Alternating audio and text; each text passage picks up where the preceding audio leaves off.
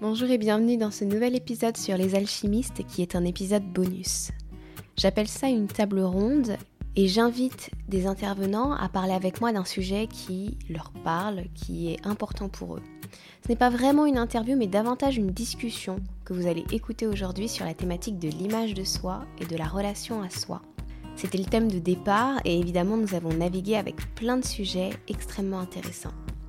Dans cet épisode, j'ai convié Liliana da Rosa Fernandez. Elle est coach et elle aide les femmes à s'assumer et à s'épanouir à travers une meilleure connaissance de leur corps et notamment du fonctionnement du système nerveux. Vous le verrez, elle en parle dans l'épisode et c'est vraiment passionnant.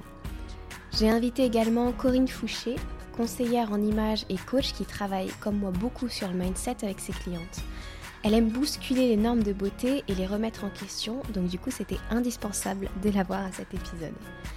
Et puis autour de la table, il y a aussi Stéphanie qui aide à travers son objectif les femmes à se révéler dans leur nature sauvage et libre. Bien évidemment, je vous mets dans les notes de l'épisode toutes les informations pour les contacter ou découvrir leur univers. Cet épisode il est également disponible en vidéo sur YouTube si c'est un support que vous préférez et si vous voulez voir nos bouilles. Enfin, j'aimerais simplement vous dire que si cet épisode vous plaît, s'il vous anime, c'est peut-être que vous aussi vous avez envie de parler en profondeur de ces sujets, d'organiser des cercles de femmes ou des tables rondes tout simplement avec vos amis pour échanger votre vérité, votre histoire, vos fragilités et vos forces, comme l'ont fait mes invités. Et enfin, si ça vous a plu, il faut vraiment me le dire en notant le podcast, en m'envoyant un message, en partageant l'épisode, afin que je puisse en organiser davantage. Sur ce, je vous laisse enfin découvrir cet épisode. Bonjour les filles, bienvenue dans le podcast. Je suis ravie, ravie euh, de vous avoir aujourd'hui, d'ouvrir cet espace pour nous quatre, mais aussi pour toutes les personnes qui vont euh, écouter l'interview, qui vont écouter cette discussion. Et pour commencer tout de suite sur cette thématique de l'image de soi et de la relation à soi, moi j'aimerais savoir quelle est votre relation et quelles sont peut-être les choses qui se débloquent en ce moment pour vous, qui sont présentes en ce moment avec cette thématique. Pourquoi pas commencer par, je ne sais pas, Liliana et puis après on verra. Ok. Alors, euh, la relation à, ça, à soi, c'est quelque chose qui me touche particulièrement parce que euh, pendant très très longtemps, je me suis haïe entièrement donc euh, tout de moi, hein, vraiment, que ce soit mon corps, que ce soit celle que j'étais, euh, la façon dont je me présentais aux autres, cette relation que j'avais de moi à moi, où j'étais énormément dans la comparaison, dans l'autocritique. Donc je me suis beaucoup maltraitée psychologiquement, mais physiquement aussi, où j'ai eu des troubles alimentaires, etc., etc. Je ne vais pas faire la liste, mais bon, voilà, c'était vraiment de la maltraitance physique, psychologique.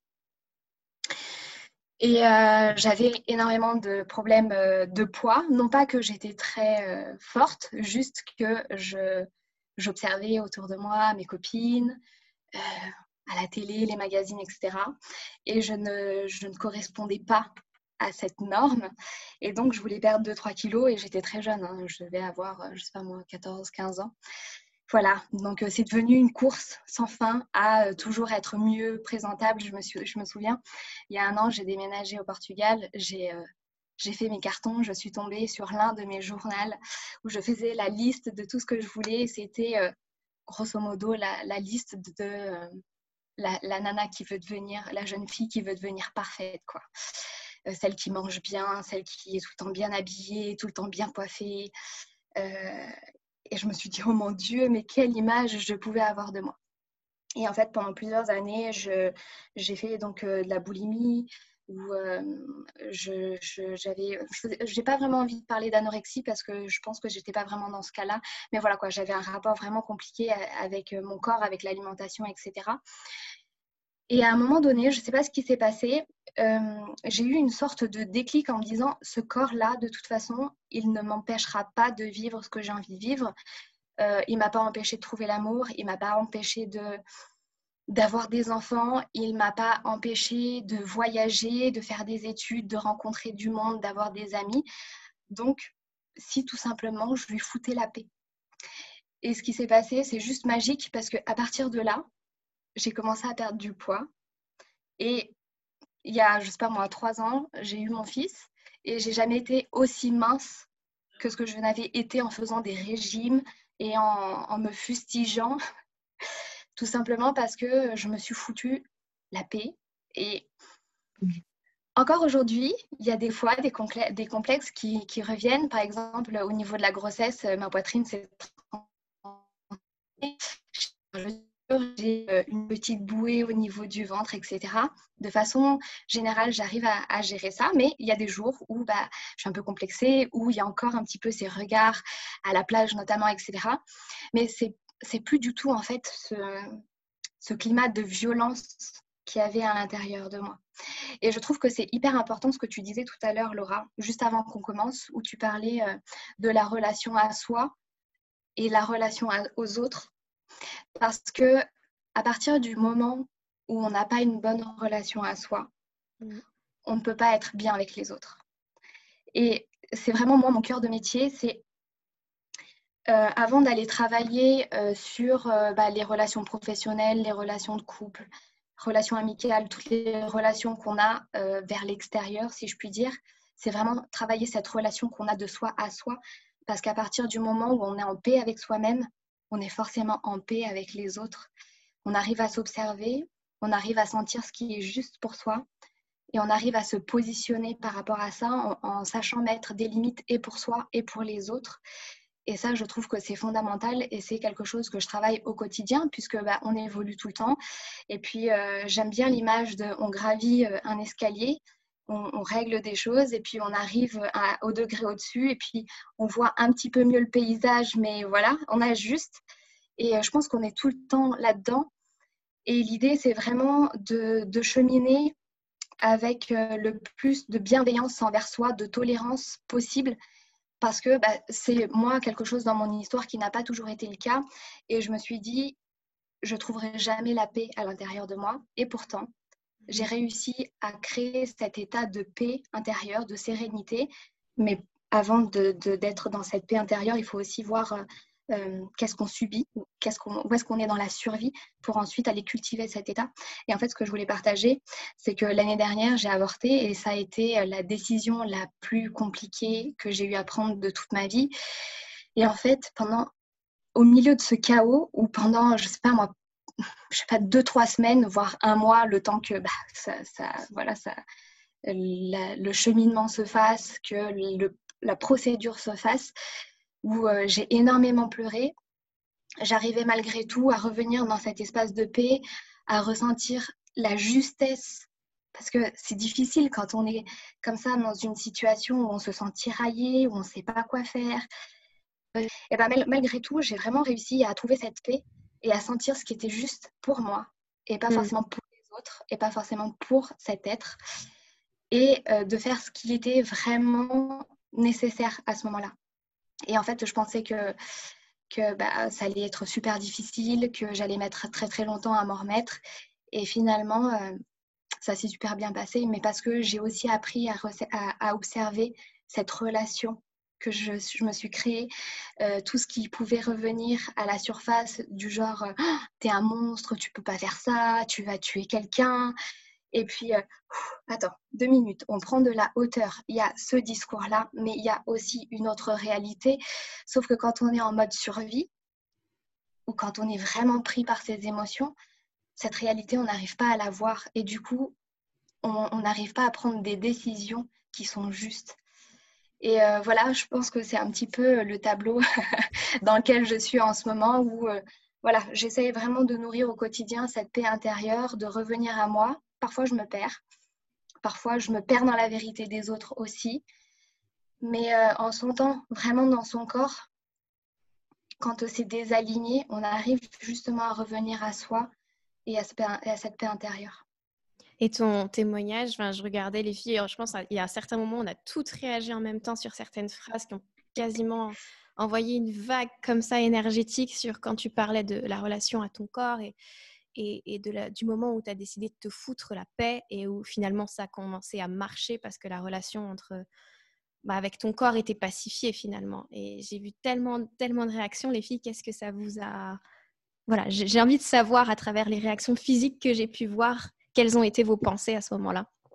Euh, Du coup, en fait, pour moi, c'est aujourd'hui, c'est comme une évidence, ou dès lors qu'il y a un lâcher-prise, en fait, qu'on arrête de, se concentrer et de nourrir, en fait, cette part-là euh, qui crée ce mal-être et de tout le temps être en train de, de triturer la plaie, à partir du moment où on lâche prise, ça se soigne tout seul, en fait.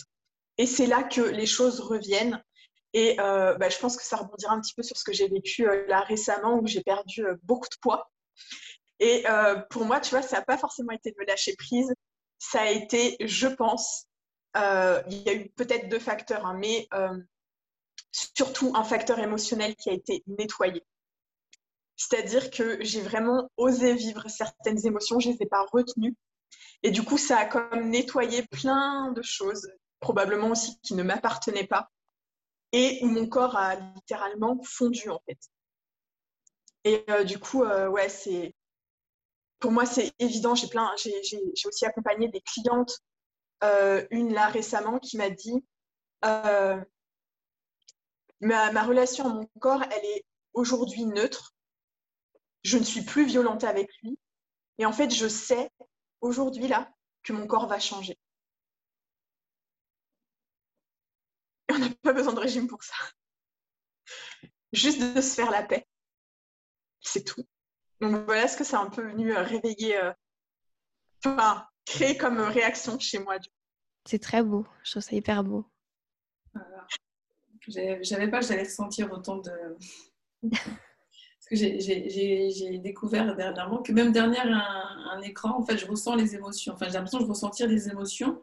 Et là, c'est comme si Stéphanie, tu avais eu envie de, pleurer. Et du coup, j'ai ressenti la, même chose. Enfin, je sais pas. C'est très fort. Très, très fort. Mmh. Du coup, ça me fait pour moi, ça me fait quoi moi. Donc, je discutais hier avec une amie qui, euh, euh, qui, qui, gonfle à vue d'œil euh, parce qu'elle est tellement focus sur son image, tellement focus sur le fait qu'il faut qu'elle perde du poids qu'en fait, depuis que je la connais, elle fait que prendre du poids parce que justement, elle focus sur ça. Et après, si je fais le lien avec moi, parce que j'ai souvent tendance à parler des autres et un peu moins de moi, mm. donc moi, en fait, ça fait quand même, finalement, depuis que je suis petite, j'ai un rapport particulier avec la nourriture. Bah, bah, je vous le dis comme ça, je pense que je ne me suis jamais trop mis face à ça. Euh, d'abord parce que, d'abord parce qu'en fait, euh, de toute façon, je ne choisis pas d'un métier pour rien. D'abord parce que en fait, euh, j'étais trop mince. Donc en fait, moi, je faisais des, régimes grossissants, c'est ce que j'appelais des régimes grossissants. Donc je mangeais beaucoup, très gras, en pensant que même quand tu es mince, tu peux éviter justement les problèmes de, bah, les problèmes de santé. et j'allais me coucher pour justement en espérant que du coup, je puisse prendre du poids. Et ensuite, donc j'ai pris du poids, euh, ben voilà. Et ensuite j'ai pris du poids et euh, normalement après, euh, j'ai jamais trop aimé mon corps parce que j'ai toujours trouvé, en tout cas j'aimais pas mon corps parce que je trouvais trop musclé, pas féminin, pas comme les autres. Alors du coup tout à l'heure Miana parlé de ne pas se retrouver dans la société. Bah voilà, moi les Barbie, elles n'étaient pas blondes, elles n'étaient pas, pas noires, elles n'étaient pas euh, à la télé, les Beverly Hills et compagnie, il n'y avait, rien, mais de chez rien. Et aujourd'hui, je suis encore en train d'étudier justement parce que je veux vraiment que les femmes puissent se sentir mieux.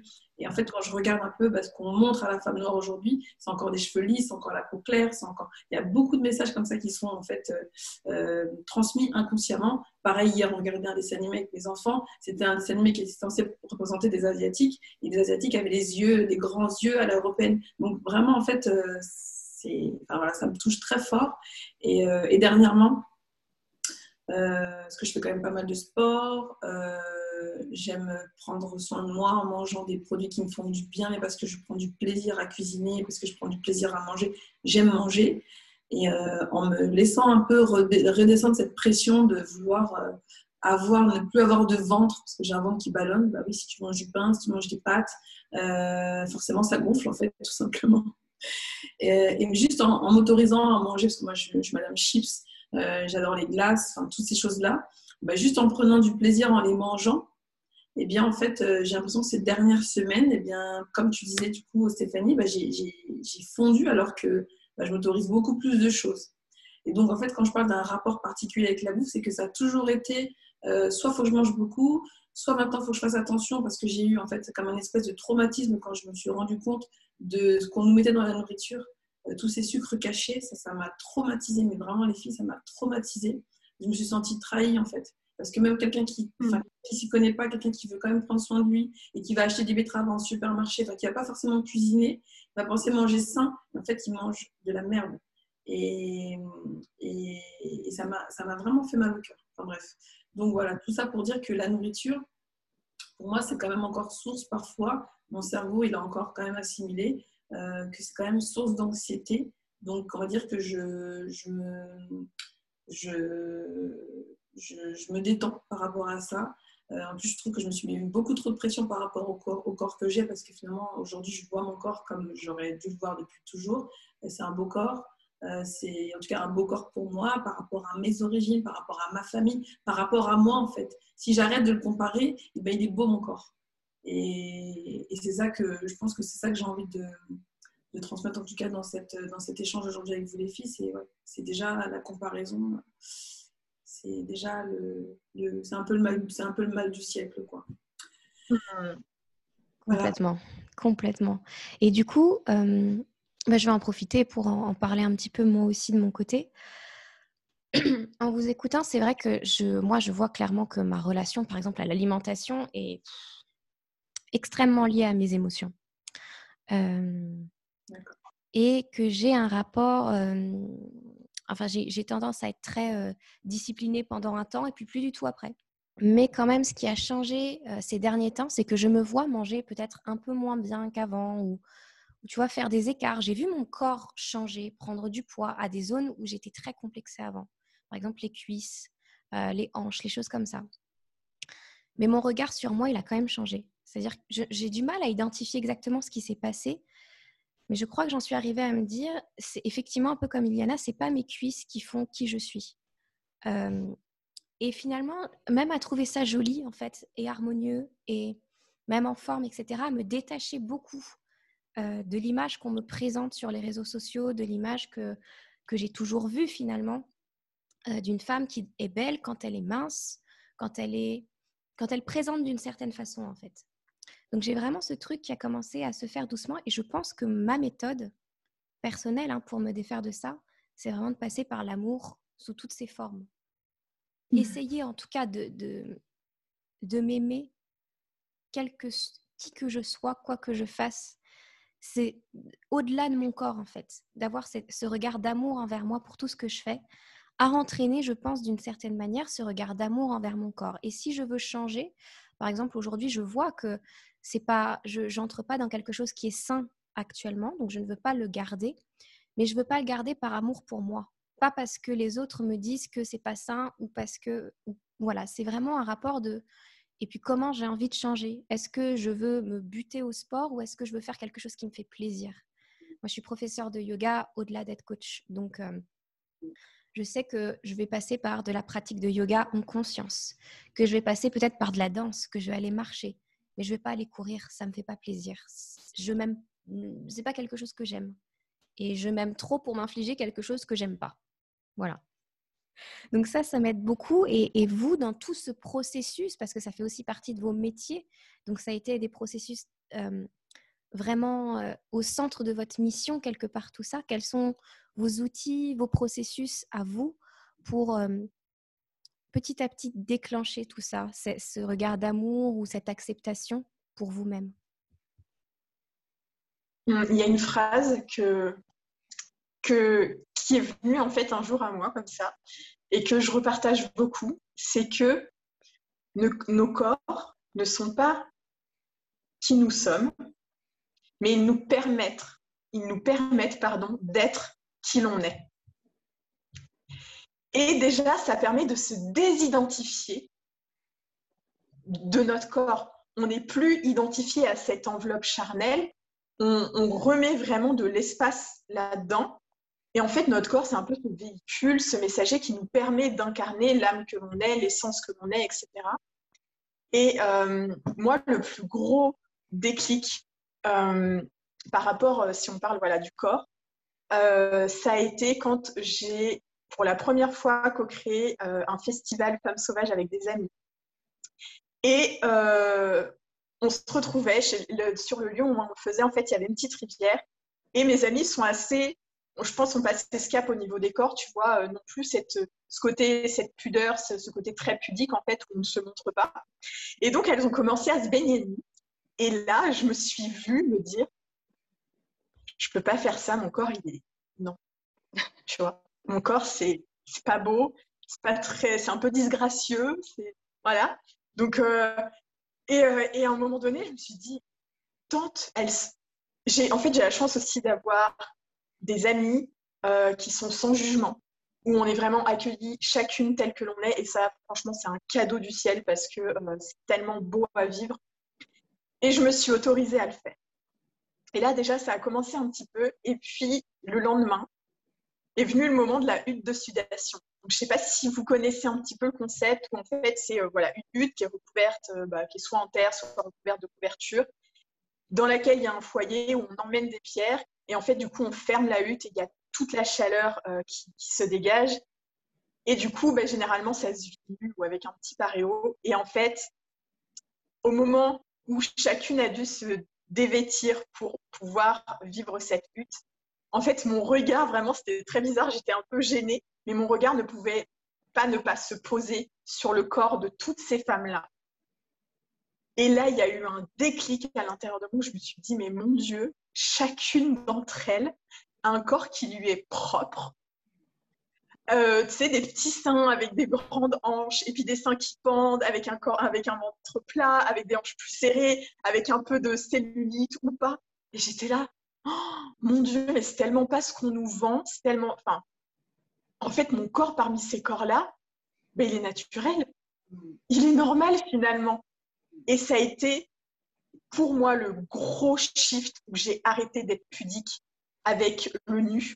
Euh, avant, chez moi, je pouvais même pas. Enfin, c'était inenvisageable de traverser une pièce nue, même si j'étais toute seule. Tu vois, trop de pudeur. Euh, aujourd'hui, je, m'en fous. Je, je, me trimballe à poil chez moi. Euh, je vais me baigner dans les rivières nues. on va, j'ai même eu l'expérience d'une plage nudiste, alors que j'étais pas préparé, on va dire. Et en fait, finalement, ben, quand on vit ça, on se dit, mais mais il n'y a rien à craindre, en fait, tu vois. Et j'ai toujours eu ce, truc avec mon corps où euh, j'avais peur qu'il soit, qu'il crée du dégoût, en fait, chez l'autre, tu vois. C'est assez fort, mais euh, voilà, j'ai toujours eu peur, ben, moi, le trouvant disgracieux, en fait, ben, j'ai toujours eu peur que l'autre, quand il le voit, ça le gêne, tu vois, de gêner l'autre de me regarder qui ressent cette espèce de dégoût de mais va cacher ça, tu vois, et, et je sais pas, enfin, tu vois, quelque chose qui n'est pas convenant. Et en ce moment, la convenance, c'est un gros mot qui revient dans ma vie. mais voilà, ça a été les choses qui, enfin, la chose qui m'a permis vraiment de shifter ça. Donc, si vous avez l'occasion de vivre ça, c'est, c'est vraiment énorme. Et au quotidien, c'est m'autoriser à être nue dans ma, dans ma maison, me regarder nu, euh, vraiment m'observer en fait, tu vois, danser, libérer, en fait, vraiment lâcher ce corps. Et pareil dans la danse, souvent on est un peu ah mais c'est, faire ça, oh, non non c'est pas, non c'est, pas joli. On s'en fout en fait de ce qui est beau ou pas. Tu sais, c'est comme révéler sa nature, euh, sa nature féminine, mais intrinsèque, celle qui est brute, celle qui est sauvage, et d'arrêter d'en avoir peur en fait parce qu'elle n'est pas euh, convenante, parce qu'elle n'est pas euh, normale, enfin, elle n'est pas dans les normes de la société, et juste s'autoriser à, vivre en fait ce qui est. Et puis voilà, et, en ce moment, tu vois, là ce matin par exemple, le truc que j'ai découvert, c'est juste de caresser mon corps, tu vois, vraiment passer sur différentes zones. Et en fait, me dire, bah là j'ai du ventre, mais quand je, en fait, si je passe juste ma main dessus, c'est de la peau avec ses vallées, avec ses, tu vois, avec ses sillons.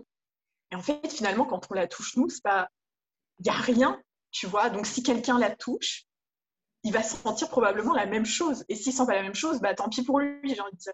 Mais, tu vois, de faire ces toutes petites choses, petit à petit, en fait, moi, je sais que c'est ça qui m'a aidé aussi à, me réconcilier un petit peu plus avec mon corps aujourd'hui.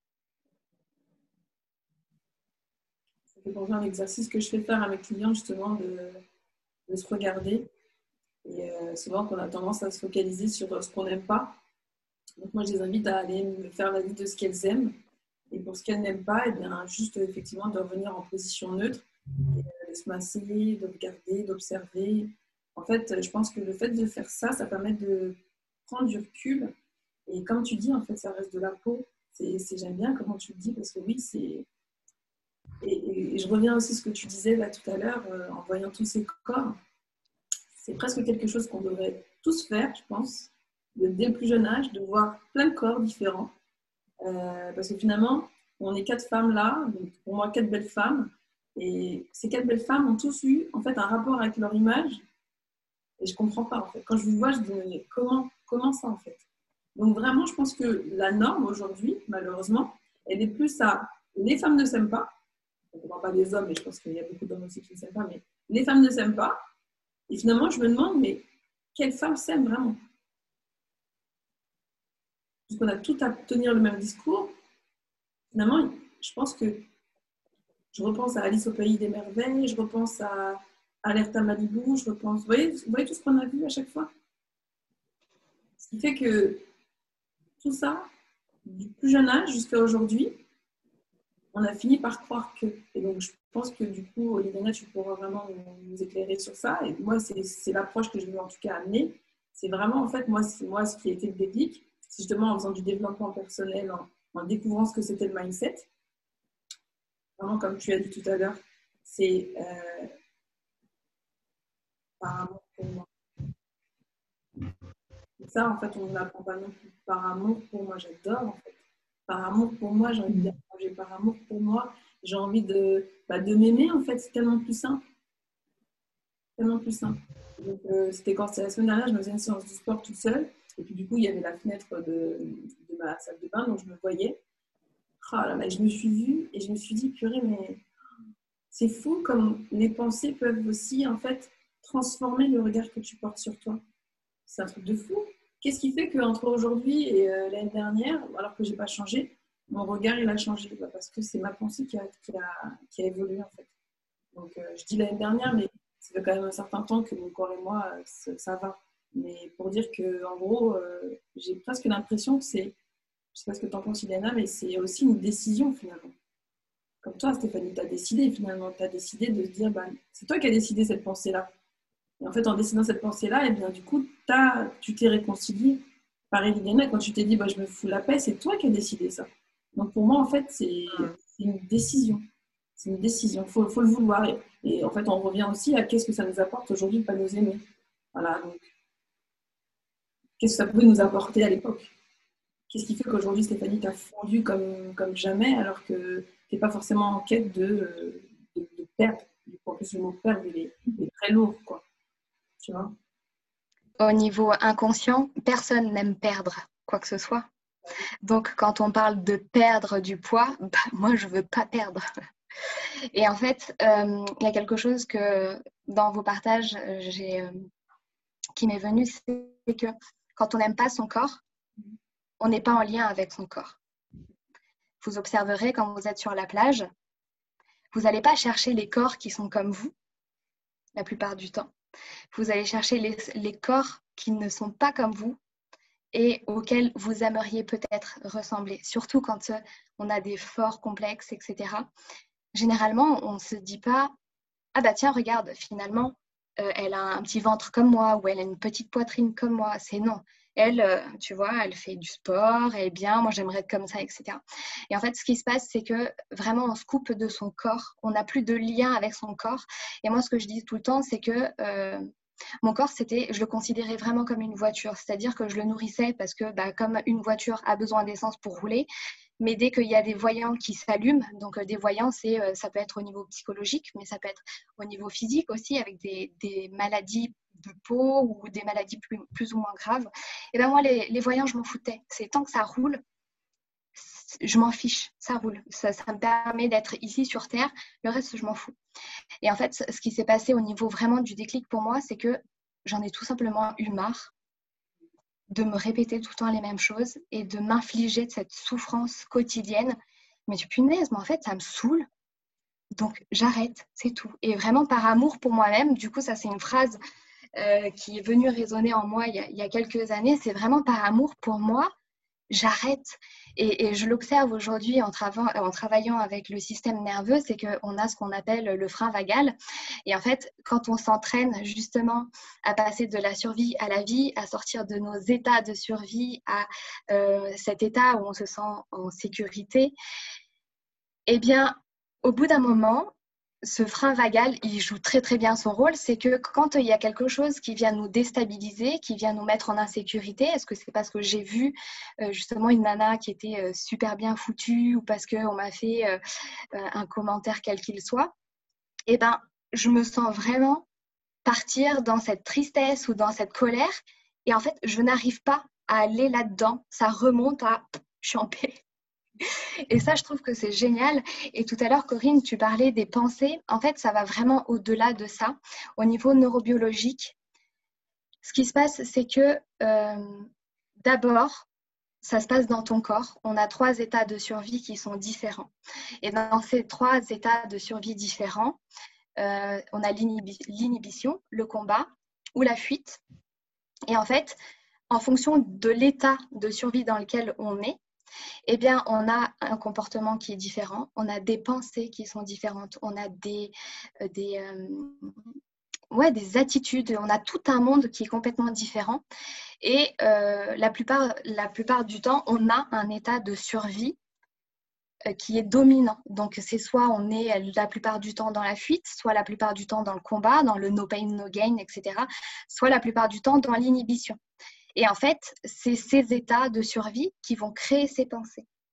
Donc, à partir du moment où on arrive à déterminer l'état de survie dans lequel on se trouve, au niveau des sensations dans son corps, au niveau euh, des pensées qui nous viennent, eh ben, ce sont des informations qui viennent nous permettre justement de passer de cet état d'insécurité à un état de sécurité et de lien.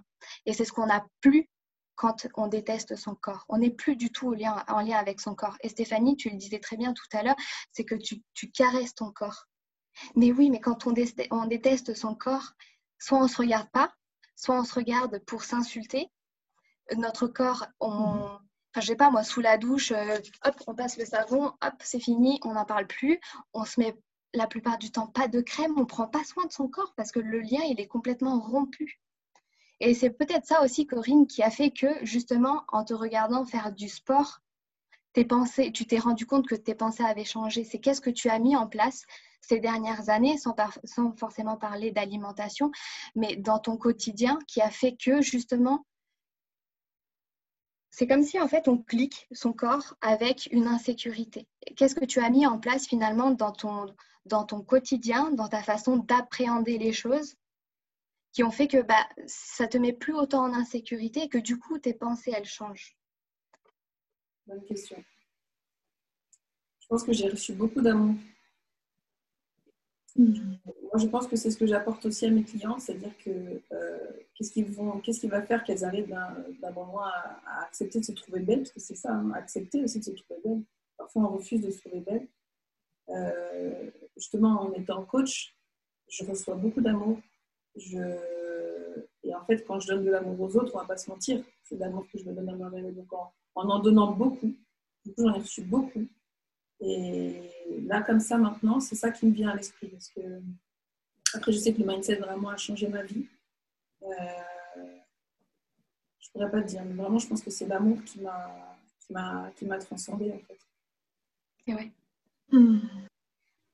et finalement, quand on, j'ai beaucoup à l'esprit le fait que l'amour et la peur sont des oppositions très très fortes finalement. Et, tu parlais d'insécurité, Liliana aussi. Donc ça m'a, voilà, ça m'a. Que ce soit l'amour, la réponse me choque pas du tout finalement, sous quelque forme que ce soit. Mais finalement, quand on n'a plus ce lien avec ce corps et quand on rentre dans ces états de survie que tu décrivais, euh, c'est parce qu'il y a un système de peur qui est mis en place. Donc, de quoi est-ce qu'on a peur? Finalement quand, quand on s'aime pas Est-ce qu'on a peur que l'autre ne nous aime pas? C'est là qu'on finalement on peut raccrocher, je pense, avec le lien à, notre image envers, enfin, à ce qu'on veut projeter de notre image envers les autres et ce qu'on pense que les autres vont percevoir de nous.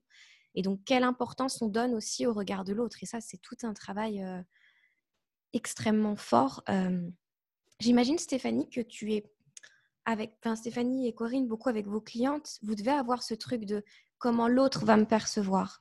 Comment vous, l'échangez avec vos, vos, clientes? Comment vous leur répondez quand ça arrive? Alors, moi, tu vois, ce qui, me, ce vient en tête depuis tout à l'heure par rapport au fait que Corinne disait, euh, bah, c'est quoi le problème du fait qu'il n'y ait aucune femme qui puisse vraiment, enfin, qui aujourd'hui, en fait, ait un problème avec elle? Alors que ce soit avec son corps ou dans sa relation à qui elle est. Et en fait, il y a quelque chose qui m'est venu à l'esprit et c'est euh, quand je prends des photos des femmes, j'essaye de les prendre dans toutes leurs facettes. Tu vois, parce que pour moi, c'est important de montrer leur richesse parce que ce que j'arrête pas de répéter, c'est qu'on n'est pas qu'une seule étiquette qu'on nous a collée. Tu vois, par exemple, moi, depuis toute petite, c'est la douce et gentille. Et du coup, cette étiquette, elle me colle tellement à la peau que je suis incapable euh, enfin, c'est très difficile, même encore parfois aujourd'hui, de m'en, de m'en désidentifier parce que j'ai peur d'être de paraître méchante, euh, de, de, plein de trucs, etc. Et les femmes, quand je les photographie, dès qu'il y a un sourire, dès qu'il y a un visage qui est agréable, eh bien, euh, ah, c'est génial, c'est trop beau et tout. Mais dès qu'il y a un visage qui est plus prononcé, tu vois, avec beaucoup plus de puissance, qui est pas fermé, mais tu sais, qui est dans une profondeur, c'est hyper malaisant pour elle. Pourquoi? Parce qu'une femme comme ça, la société, elle n'en veut pas.